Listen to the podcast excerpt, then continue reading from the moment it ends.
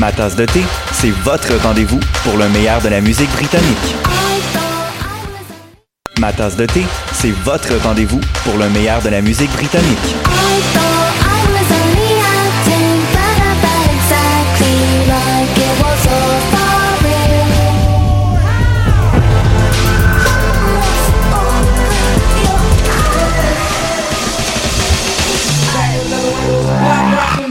En direct tous les jeudis dès 20h ou en tout temps en podcast sur le choc.ca et sur Spotify. Dans un monde où la société pestacle n'a jamais été aussi abrutissante, où le binge-watching fait office de passe-temps, où les zombies n'ont même pas la décence de se nourrir de cerveau, une équipe d'historiennes et d'historiens a le courage de lever le nez de leurs archives pour vous divertir sérieusement. Histoire de passer le temps, vendredi 16h sur choc.ca.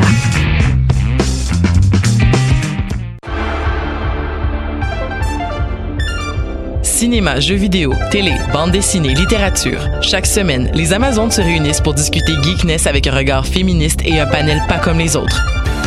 Parce que la culture geek, c'est pas juste un boys club. Rejoignez-nous tous les mercredis dès 11h sur choc.ca. Podcast, musique, nouvelles. Vous écoutez choc.ca.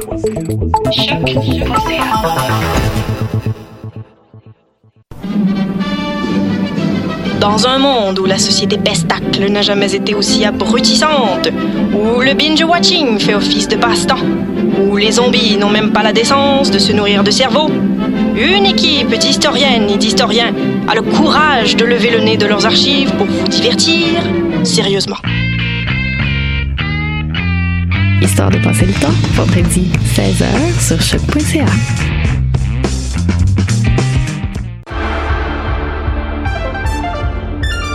Cinéma, jeux vidéo, télé, bande dessinée, littérature. Chaque semaine, les Amazones se réunissent pour discuter geekness avec un regard féministe et un panel pas comme les autres.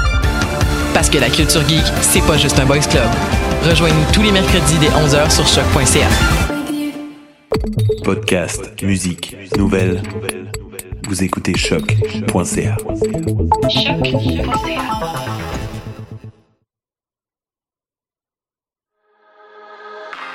Avec tout ce qui se passe dans l'actualité, ça peut être facile d'en manquer, mais par chance, on est là pour vous faire un recap.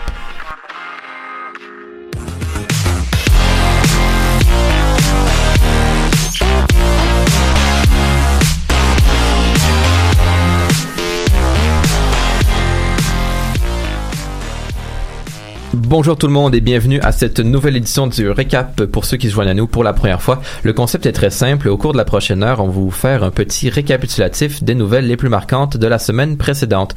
Aujourd'hui, je suis accompagné de Charles, Julien, Tom, euh, Tom, Tim, oui, Bruno. Salut.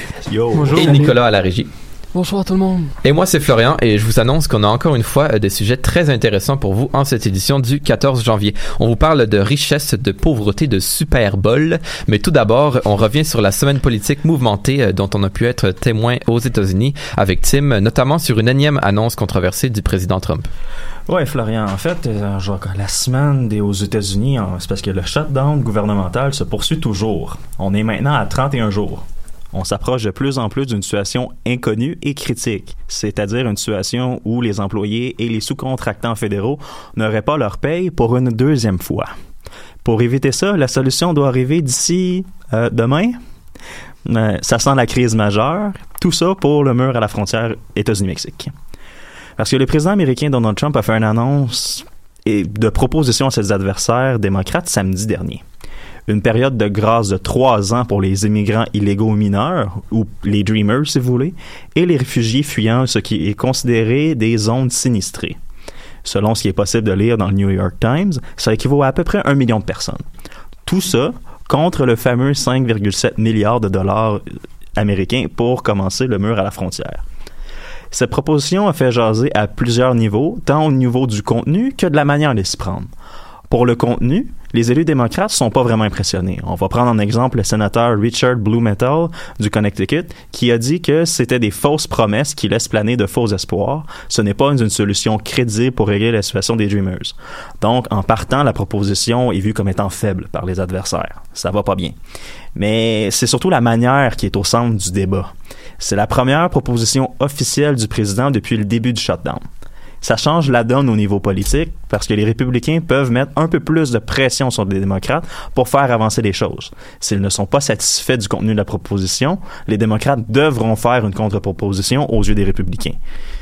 Et c'est là qu'on arrive dans le gros du problème. C'est que les démocrates veulent pas négocier alors que le shutdown est toujours en cours et qu'il est causé uniquement par le président. Mark Warner, sénateur démocrate de Virginie, l'a expliqué au réseau NBC. Le point de départ de la négociation, ça serait de réouvrir le gouvernement. On peut pas récompenser ce genre de stratégie politique qui est carrément de la prise d'otage du gouvernement. Parce que si le président obtient ce qu'il veut maintenant, il va pouvoir le faire de manière arbitraire, de encore et encore et encore sur tous les autres sujets qui vont devenir euh, importants et critiques pour les Américains. Bien sûr, M. Trump n'a pas manqué de critiquer ses adversaires sur Twitter hier. Il a dit de Nancy Pelosi, et là, je vais pas prendre le temps de traduire parce que ça vaut la peine que ça reste en anglais. Nancy Pelosi and some of the Democrats turned down my offer yesterday before I even got to speak. They don't see crimes and drugs, they only see 2020, which they'll lose l'a aussi rajouté sur Nancy Pelosi. Nancy Pelosi has behaved so irrationally and has gone so far to the left that she has now officially become a radical Democrat. Donald Trump vient de mentionner que la personne la plus haut placée à la Chambre des représentants présentement, Nancy Pelosi, était une démocrate radicale. OK. OK, ça, bref, en ayant des paroles comme ça, c'est presque impossible qu'on sorte de cette crise-là d'ici demain. La, la suite risque d'être explosive et les seuls vrais perdants de tout ça, c'est les travailleurs qui sont pas payés, alors que les factures continuent de rentrer et que les payes ne rentrent pas. Ouais, ben, tu parlais de Trump euh, qui s'attaque littéralement à Nancy Pelosi. C'est pas le seul accrochage qu'ils ont eu cette semaine. Non, c'est pas le seul accrochage qu'ils ont eu cette semaine parce que dans le courant de la semaine dernière, on a Nancy Pelosi qui a demandé à Trump, vu le shutdown, de ne pas faire son adresse à la, à la nation qui est le Speak of the Union tant que le shutdown serait là. Trump de répliquer Parfait, je le ferai pas, mais toi qui étais censé aller en Afghanistan, je ne te permets pas d'y aller, l'avion ne décollera pas. Ça, ça a été su dans les médias. Le problème, c'est que la communauté de l'armée et de la contre-intelligence n'est pas très, très heureuse avec M. Trump parce que ce voyage-là en Afghanistan n'était pas censé être con. Je veux pas dire qu'il était censé être off the record, mais presque. C'était censé être un voyage relativement secret, surtout vu la position de Mme Pelosi. C'est quelqu'un d'assez important dans l'organigramme politique américain. Quand elle se déplace à l'étranger, ça prend des mesures de sécurité, surtout dans des, dans des endroits comme l'Afghanistan. Bref, c'était pas très très beau, puis c'est encore une fois une preuve que les couteaux commencent vraiment à voler bas entre la présidence et la Chambre des représentants démocrates. Absolument. Ben, merci pour ce récap, Tim. On est impatient de voir où ça va mener, évidemment. Au retour, le récap économique, mais pour le moment, on poursuit en musique.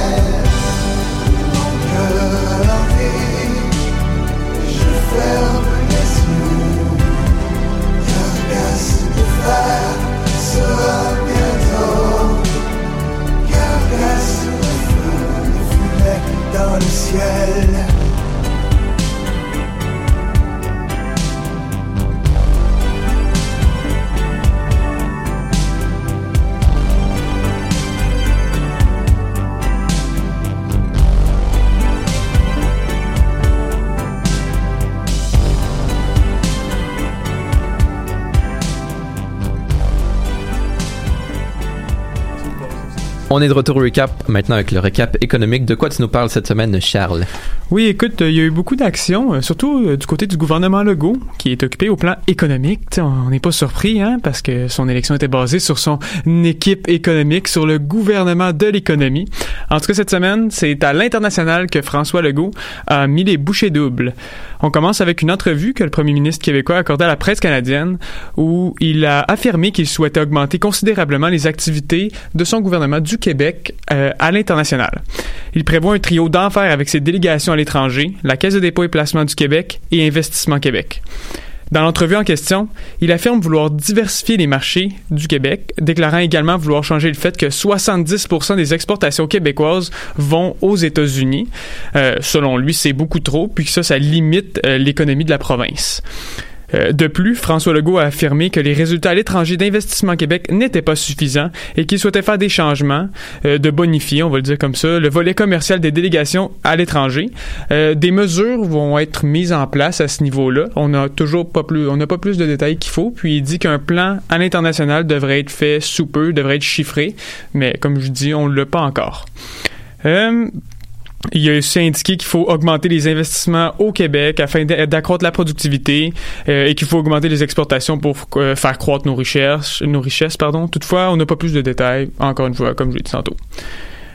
On sait que François Legault est présentement en France, euh, où il a pu rencontrer le président français Emmanuel Macron au courant des dernières heures. Ses objectifs en France sont nombreux.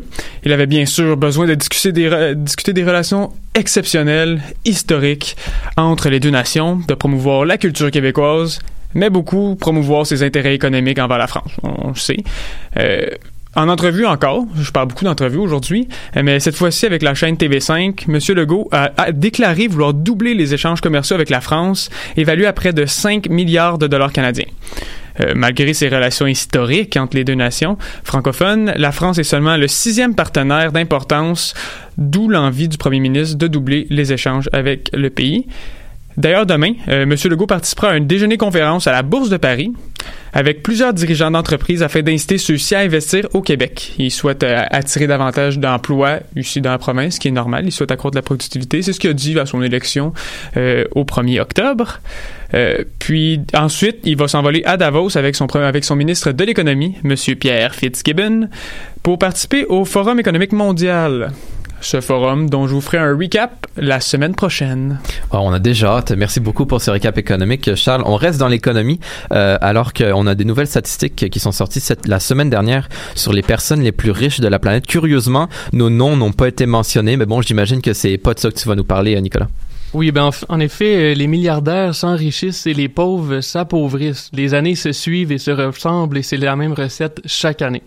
Ce sont quelques personnes qui détiennent la moitié de toutes les richesses du monde. Et quand je dis quelques personnes, je parle des 26 personnes les plus riches qui possèdent autant d'argent que 3,8 milliards de personnes les plus pauvres selon un rapport de l'Oxfam, une organisation non gouvernementale. L'année dernière, c'était 43 personnes qui se séparaient la moitié des richesses. L'ONG explique que le nombre de milliardaires aurait doublé depuis 2008 et pendant ce temps, ben, il y a une bonne partie de la planète qui vit avec moins de 5,5 dollars par jour. L'Oxfam, qui, est, euh, qui œuvre dans le domaine de l'aide humanitaire, est associé à 19 organisations indépendantes dispersées dans plusieurs pays et qui agissent contre la pauvreté et la famine. Et c'est à l'aube de l'ouverture du Forum économique mondial qui se déroule du 22 au 25 janvier, tu vas nous en parler Charles la semaine prochaine, que l'Oxfam a diffusé son rapport annuel qui invite les leaders politiques à travers la planète à se mettre une- en marche afin de lutter contre la pauvreté. Notons d'ailleurs que la première ministre britannique Theresa May, le président américain Donald Trump et le président français Emmanuel Macron ne feront pas partie du Forum économique.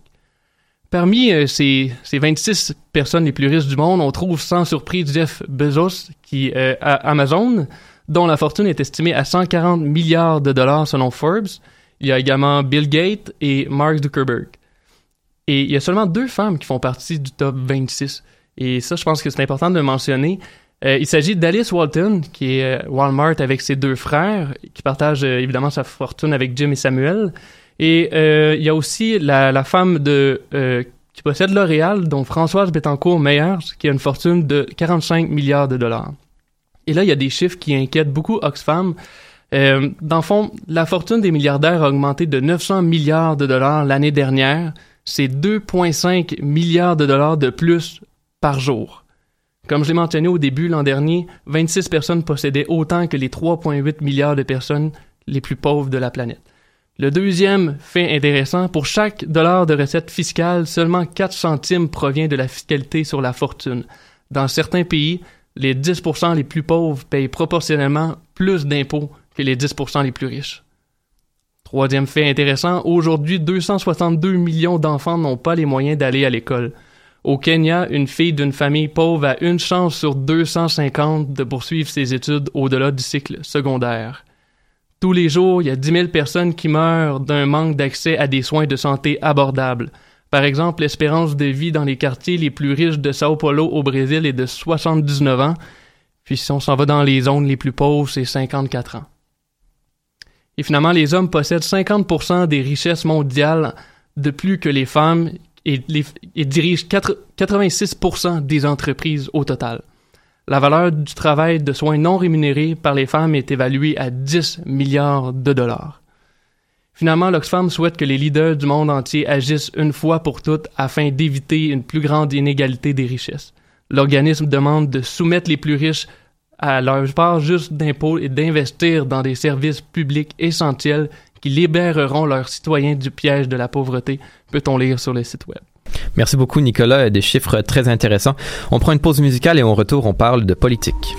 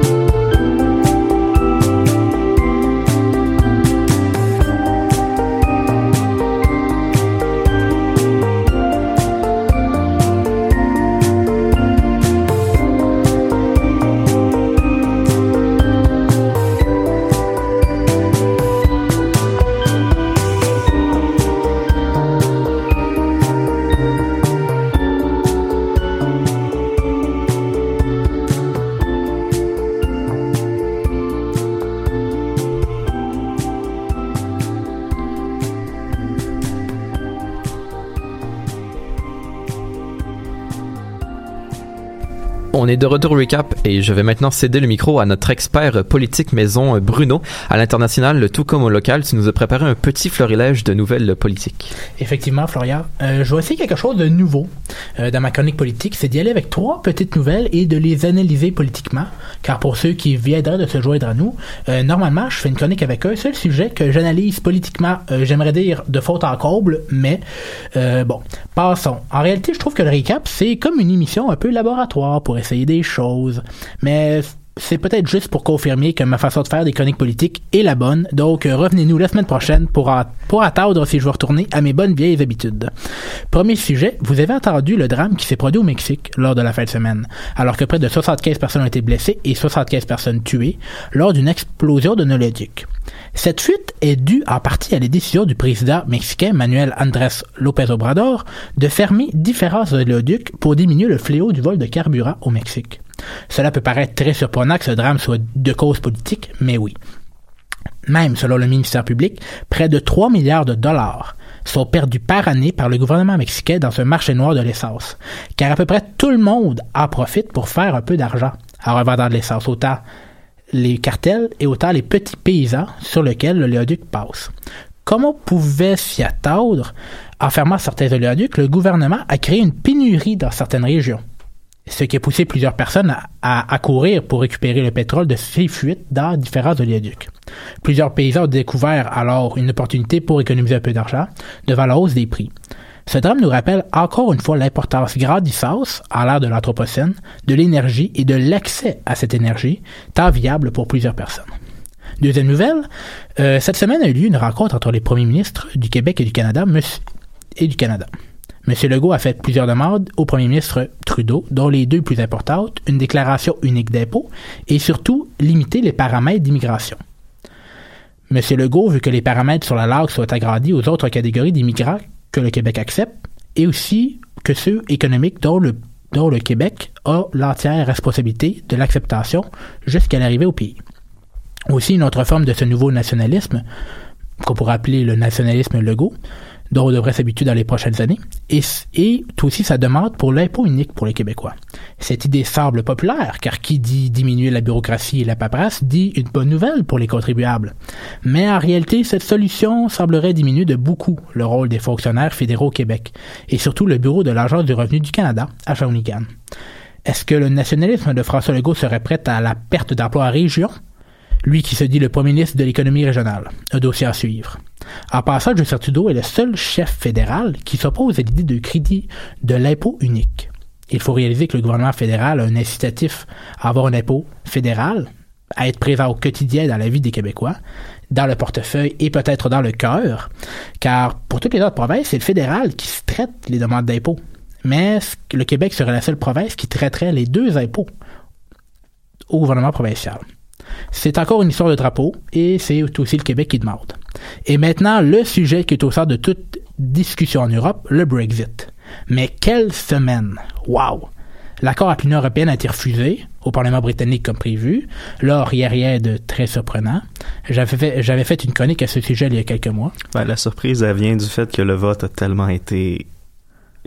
C'est une défaite catastrophique, en fait. Oui, c'est une défaite catastrophique, mais... C'est du 2 pour 1, c'est horrible. C'est ça. Mais comme un phénix, Theresa May renaît toujours de ses cendres et gagne une motion de confiance juste après sur son leadership. Et haut la main. Mais il faut savoir que Theresa May, les conservateurs de Theresa May ont comme pas vraiment le choix. Ils ont le choix entre soit un Brexit mené par Theresa May, la seule qui est en place présentement et qui pourrait et qui possiblement regroupe le plus de personnes sous le même parti, ou d'aller avec des gens comme Boris Johnson, un peu trop à droite, un peu trop trop force, trop Brexit dur.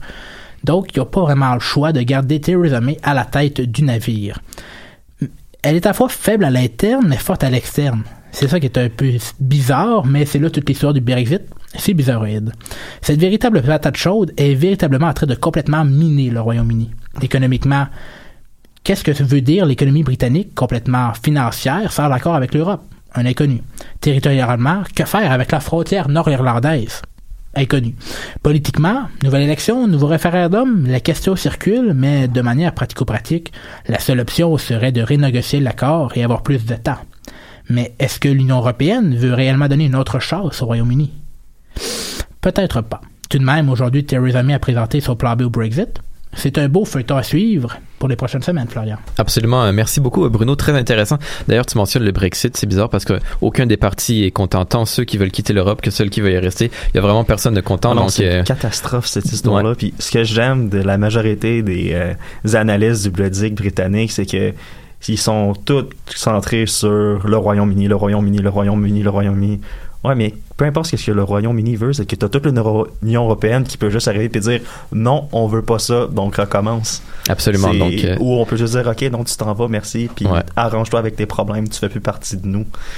C'est dangereux, C'est jouer un jeu dangereux. ouais. Honnêtement, je refusais cette offre-là, je suis pas sûr que c'est une bonne idée. Ouais, donc ça va définitivement être un dossier à suivre, comme tu l'as dit, Bruno. Pour le moment, on poursuit en musique et au retour, on vous parle de sport.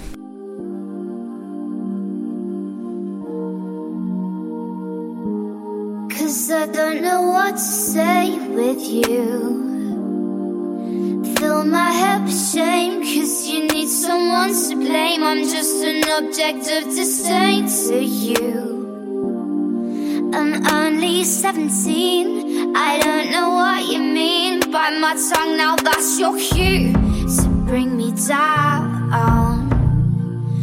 Redive at your gaze, cause that's your middle name. All the same, kill me now. I'm such a drama queen. You've got something up your sleeve, don't you?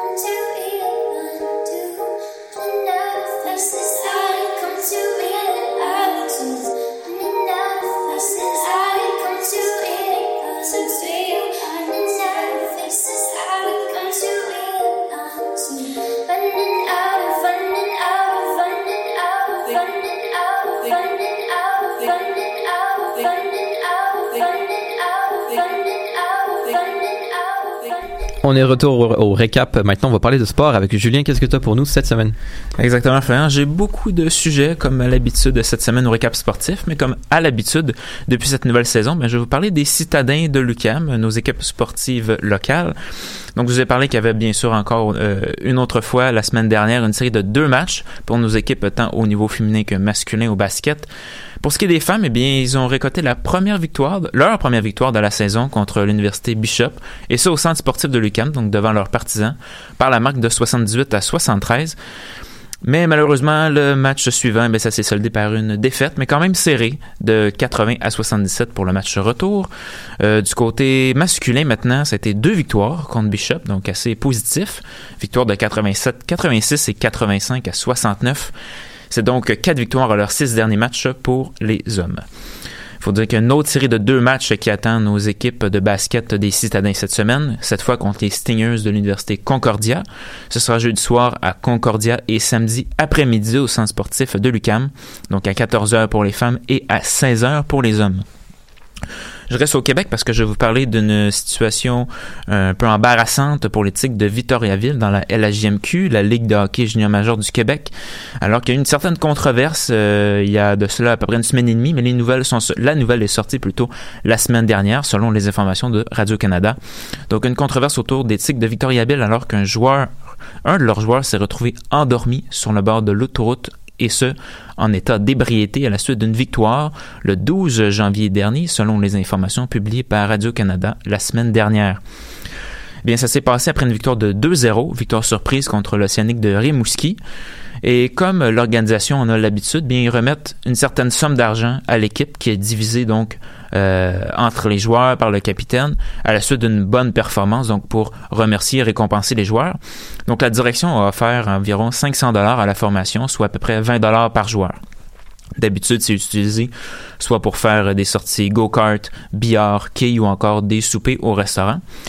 Et donc, à leur retour à Victoriaville, puisque le match se déroulait à Rimouski, ils sont revenus vers, à Victoriaville vers 23 heures. Les joueurs ont décidé d'aller vers le bar de, de, la ville, qui se nomme le bar Évasion, afin de fêter la victoire jusqu'au couvre-feu imposé jusqu'à 2 heures du matin. Ouais, c'est un resto-bar. Ouais, un resto-bar avec euh, deux pubs, restaurants, beaucoup de, plusieurs écrans géants aussi. Malgré la visite de l'entraîneur-chef Louis Robitaille au bar Évasion, à ce qui paraît sur nos informations de Radio-Canada, plusieurs joueurs mineurs se trouvaient sur place après avoir été euh, porté l'un de ses coéquipiers, le joueur en question, dont on ne peut pas le dévoiler l'identité bien sûr puisqu'il est mineur, se serait immobilisé sur l'autoroute 116 de Victoriaville et se serait endormi sur place avant que les policiers le remarquent et l'interceptent vers 3 heures du matin. Il aurait donc reçu deux constats d'infraction, dont un bien sûr pour avoir conduit avec les facultés affaiblies. Il devra d'ailleurs passer en cours à ce sujet. Du côté des Tigres, Bien, il faut dire que le président Charles Pellerin a assuré que des changements seraient apportés suite à ces malheureux et malencontreux événements. Concernant l'argent remis aux joueurs, bien, il a affirmé que L'argent va être dédié plus tard à une activité précise et qui ne permettra pas aux joueurs de consommer de l'alcool, donc excluant les sorties dans des bars, des restos-bars.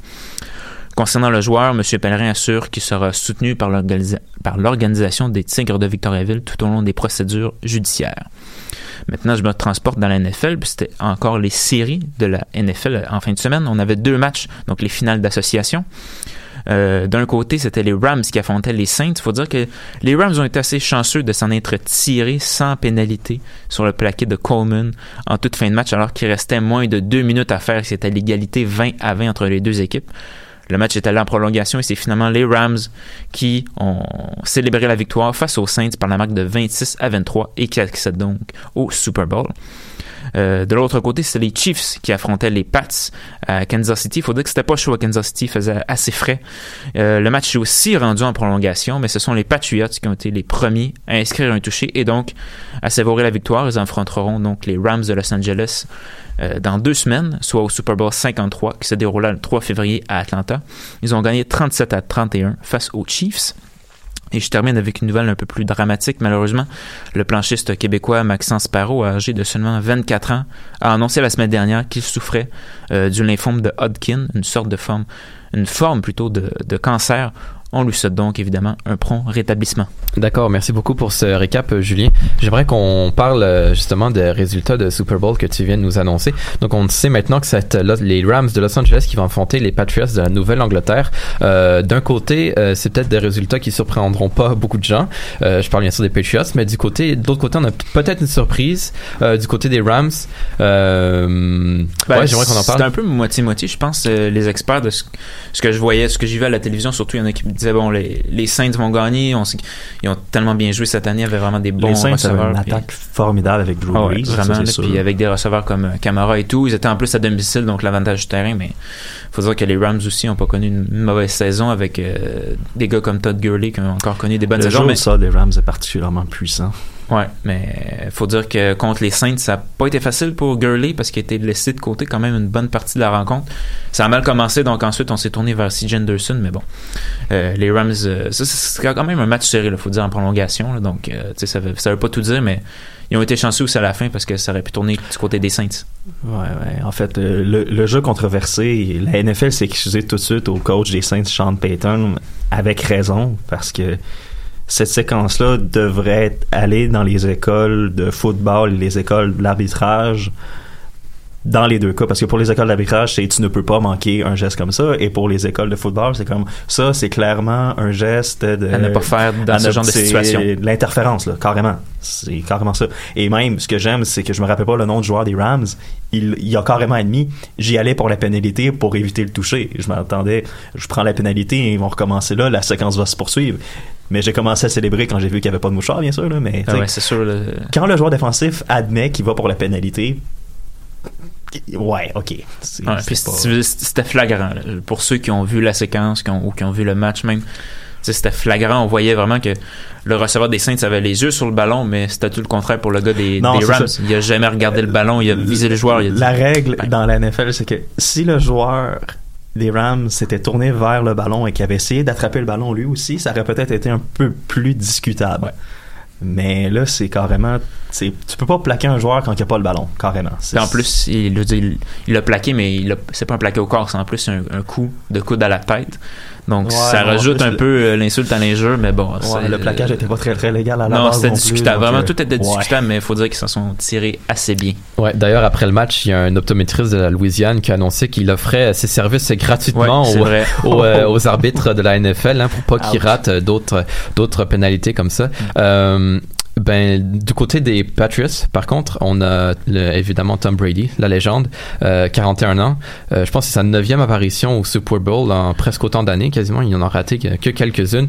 Euh, donc, Ouais, c'était sa, c'était sa 13e présence en finale de, de conférence hier, donc c'est c'est une vraie En légende, réalité, comme tu dis. Tom Brady a plus de participation au Super Bowl que toutes les équipes de la NFL, à l'exception des Patriots de la Nouvelle-Angleterre. Ouais, non, Qui est quand c'est même ça, assez impressionnant. C'est horrible. La, la section, la, la, la- la section américaine de la NFL. Ok, Brady est bon, mais la section américaine de la NFL est assez ordinaire. Merci depuis le début de la carrière de Brady. Là. Ils sont pas capables de le battre. là. Ben, les Steelers ont quand même, quand même des Ben bonnes équipes. Les Ravens aussi. Euh, fait T'as eu les Ravens une fois. Une fois, ouais, une fois. T'as eu Ben Roethlisberger avec les Steelers deux ou trois fois. T'as eu Peyton Manning qui l'a battu le plus souvent. Ouais, ça, ça a c'est. La rivalité. Manning-Brady, oui, ok. C'est vrai. Mais tu combines tout ça et Brady gagne encore. Ouais, ben, c'est que, en réalité, le jeu des Patriots, c'est un jeu pour l'équipe. Ouais, c'est pas non, un jeu de, pe- de personnalité. Tout le monde joue dans le système de, de Belichick. Ouais, tout le monde est prêt à peut-être moins être payé pour être avec les Patriots. Fait que ça, c'est la Ouais, grande force des sûr. Patriots puis de l'histoire Ah, la du force des deuxième millénaire des Patriots. là. C'est ça, là. c'est que tout le monde veut jouer pour les Patriots, veut jouer pour Belichick, puis va adhérer au livre de jeu complètement de A à Z. C'est la profondeur aussi, là, je pense, qui, qui aide. Là, on voit. euh, C'est pas cette semaine, mais je pense que c'est la semaine dernière. euh, Gronkowski n'a jamais été sollicité presque du match. A eu une seule réception. Ils ont quand même gagné. Donc, il y a quand même une certaine profondeur tant en attaque Puis on peut dire qu'il défense. capté la passe clé euh, dans le match. Ouais, c'est ça. Une, réception, 25 verges. Bon, c'est quand même euh, pas si mal. Mais là, surtout, mais- mais je parlais surtout, il y a une réception clé contre les Chiefs Ouais. aussi. Là. Ouais, hier, ouais, ça c'est sûr à la fin, là, mais je veux dire, c'est des- c'est une légende. Tom Brady, là, c'est dur de parier contre lui, surtout dans, dans les séries. Puis on a- on l'a vu, le dernier match, il a dit tout le monde pense que qu'on est mauvais, mais bon, moi je, moi, je trouve ça drôle parce que il parie contre nous, finalement, on gagne quand même. On peut pas parler contre Tom Brady parce que Mais souvent j'ai quand ils même sont hâte de voir parce que la fin du match des Patriots, ok, oui, ils ont gagné en prolongation, mais ils contrôlent le match au quatrième quart, puis ils ont laissé, oui, ok, il est bon, Pat Mahomes, là, c'est une très bonne recrue, puis les Chiefs, attendent, l'année prochaine devrait être fort aussi s'ils font pas trop de changements, mais c'est quand même une verte recrue au quatrième quart en finale d'association, puis tu le laisses marquer au-dessus de 20 points. Je me pose des questions, qu'est-ce qui va arriver contre les Rams, contre Jared Goff qui a plus d'expérience puis à peu près autant de talent, un front offensif qui est de beaucoup meilleur, puis un jeu au sol qui est beaucoup plus dangereux avec C. Anderson puis Todd Gurley. La Ouais. défensive des Patriots risque d'en avoir plein les va Ça, risque bon- d'être un festival offensif. un bon duel. vraiment. Ben justement, on en parlait, le match Saints euh, Saints Rams, c'est ça Saints Rams, hein, ouais, a été très serré. C'est il allait, il allait jusque dans les dernières secondes de la prolongation. Mais est-ce que on pense que ça va être aussi serré Rams Patriots Ah, ou est-ce c'est que ça va être? Probablement, mais ce sera pas peut-être, ça sera peut-être pas le même genre de match. Ça va probablement être un festival offensif. Je m'attends à ce qu'il y ait au-dessus de 60 points marqués au total. Dans le fond, 30, facile. 30, 30. Comme à de tous les chaque Super. Bowl un peu, là, beaucoup de points, euh, beaucoup de, de rebondissements, des points, un touché de part et d'autre. Je pense que ça va être assez excitant. Puis en réalité, à chaque Super Bowl que les Patriots jouent, quand ils perdent, c'est quand même une grosse défaite. C'est une défaite sur un jeu clé. Puis quand ils gagnent, d'habitude, c'est un walk in the park. Fait que- mais Ah, les, ça dépend. les Seahawks, euh, Ouais. ils pourraient t'en parler. C'est ça. mais ça dépend toujours. Mais d'habitude, quand, quand les Patriots perdent, c'est sur un jeu clé, un jeu quand même qui va, qui va marquer l'histoire, là, à quelques Ouais, occasions. genre les attrapés qui ont aucun ça, sens. les attrapés, Giants. les Giants, c'est aussi les Seahawks, c'est aussi euh, plein d'autres équipes. Mais je pense que ça aurait été un match plus serré, ça aurait été les Saints contre les Patriots. Ça aurait été un beau duel de corps, un plus beau duel de corps que qu'est-ce qu'on aurait avec les Rams contre les Patriots. C'est Ok, deux- mais- Ça aurait été deux, deux vieux de la vieille, comme on dit. Ouais. Le Breeze et Brady, ça aurait été assez excitant. là, mais ça va être un match tout aussi excitant. Puis les Rams, on, c'est, on- ça fait longtemps qu'on les a pas vus aussi loin. Là, donc ça, c'est sûr que ça va être, euh, ça va être le fun pour Ben, eux. parce que ce que j'aime, c'est que là, les, la force des Patriots, c'est la préparation. T'as deux semaines jusqu'au Super Bowl. Je suis pas sûr contre les Saints parce que justement, les Saints, c'est Drew Brees et après. Oui, ok, les receveurs sont bons, mais c'est l'attaque aérienne. Là, contre les Rams, faut aussi que tu te socies de l'attaque au sol. Donc, euh, c'est c'est sûr que tu as deux semaines à préparer, donc le plan de match va être fait en, ligne, en conséquence, mais c'est une variable. Les Rams sont peut-être un peu moins spectaculaires, mais ils ont une variable de plus. Ouais, c'est plus efficace. Mais ça aurait été un beau combat d'entraîneur aussi. Belichick comme coach Sean Payton. Là. Oui, ça aurait été aussi un. Mais un donc, euh, per- personne en fait. studio ose se mouiller, euh, prédire un gagnant, euh, non? Personne? non. Non? Ben, Honnêtement, non. comme Tim a dit, je veux dire, les, les Rams sont, sont tellement solides, donc on pourrait aller vers eux, mais en même temps, les Patriots, ils trouvent toujours le moyen d'avoir le dessus et de s'en sortir, même s'ils sont dans le trouble à un certain moment du match. C'est tellement dur, mais bon, moi je vais me mouiller, je vais y aller pour les Rams, mais je, Ok, je dirais on pas le score, vote mais pour les bon, Rams, ok. on va y aller pour les Rams. Moi, Quelqu'un suit? Moi, Non? j'aime. Moi, je suis, un- je suis partisan des Packers, malgré qu'ils sont Ah. très mauvais présentement. Ah. Mais j'ai jamais, j'ai jamais comme. compatis. Mes J'ai condoléances, jamais ouais. vraiment, merci, merci. J'ai jamais été un fan des, des Patriots. Je trouve que des fois, ils jouent un peu des malversations, ils trichent un Bon, peu. bon, bon. Bon, ouais, les Quelques fois, quelques Bruno est en train de se occasions. dégonfler, là. la, la. Ouais, ouais. En tout cas, euh, Fait que moi, je, je Ouais. voterais pour les Rams juste pour que les Patriots Ok. perdent enfin une fois. là. Ok, un vote stratégique, c'est bon. Ben, ben, on va, on va poursuivre euh, en musique pour le moment, mais euh, oubliez pas, marquez vos calendriers. C'est 3 février, t'as dit 3 3 février dans deux semaines exactement. Ok, de toute façon, c'est difficile à manquer un événement comme ça. Oui. Donc, on poursuit en musique et on revient avec une discussion.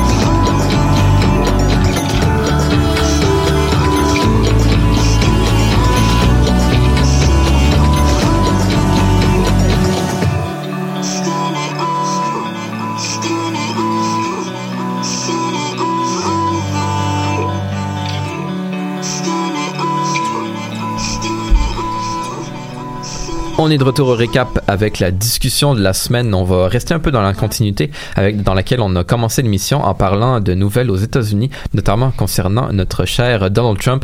Euh, il y a une controverse qui est euh, apparue en fin de vers la fin de la semaine dernière, euh, entourant euh, le témoignage d'un certain Michael Cohen, ex-avocat de Donald Trump.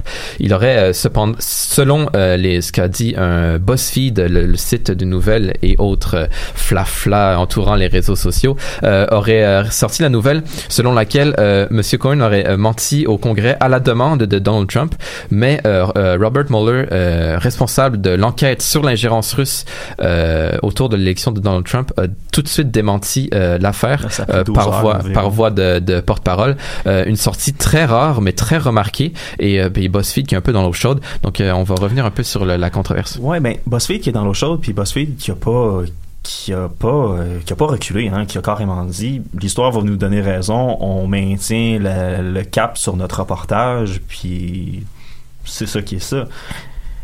Honnêtement, j'espère pour eux et pour l'ensemble des médias que Robert Mueller a dit que c'était plus dans la manière d'écrire que les faits de fond.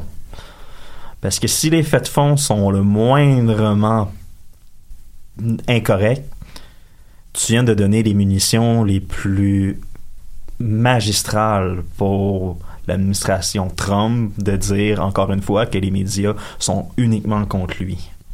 Je suis vraiment pas sûr de la stratégie, honnêtement. Surtout que on a juste à attendre que Mueller travaille. On n'a pas besoin de sortir des. Les scoops sont rendus là, l'enquête est là, et jusqu'à temps que Mueller se soit vraiment proche qu'il se fasse mettre dehors, t'as pas besoin des scoops. T'as juste à le laisser lui travailler. Ça finit là. Moi, je pense pas qu'il y a vraiment de scoop encore à sortir. En parce plus, que je pense qu'on a, on a toutes 10 000 options possibles pour pourquoi Donald Trump pourrait ou pourrait pas avoir réussi à l'emporter. Je pense qu'on a même plus besoin de scoop. Là. On a tellement d'options. Euh, blackmail par la Russie. euh, Est-ce qu'il y a une collision pour construire sa Trump Tower à Moscou? Est-ce que est-ce que la- l'avocat russe est venu vraiment pour y, pour y vendre l'élection? Est-ce que c'est etc., etc.? Est-ce qu'il va se faire pogner comme Al Capone parce qu'il a pas fait une déclaration de- de- d'impôt, etc. On a... Tout est sur la table. Donc, je comprends pas l'empressement de sortir des choses comme ça, moi non plus.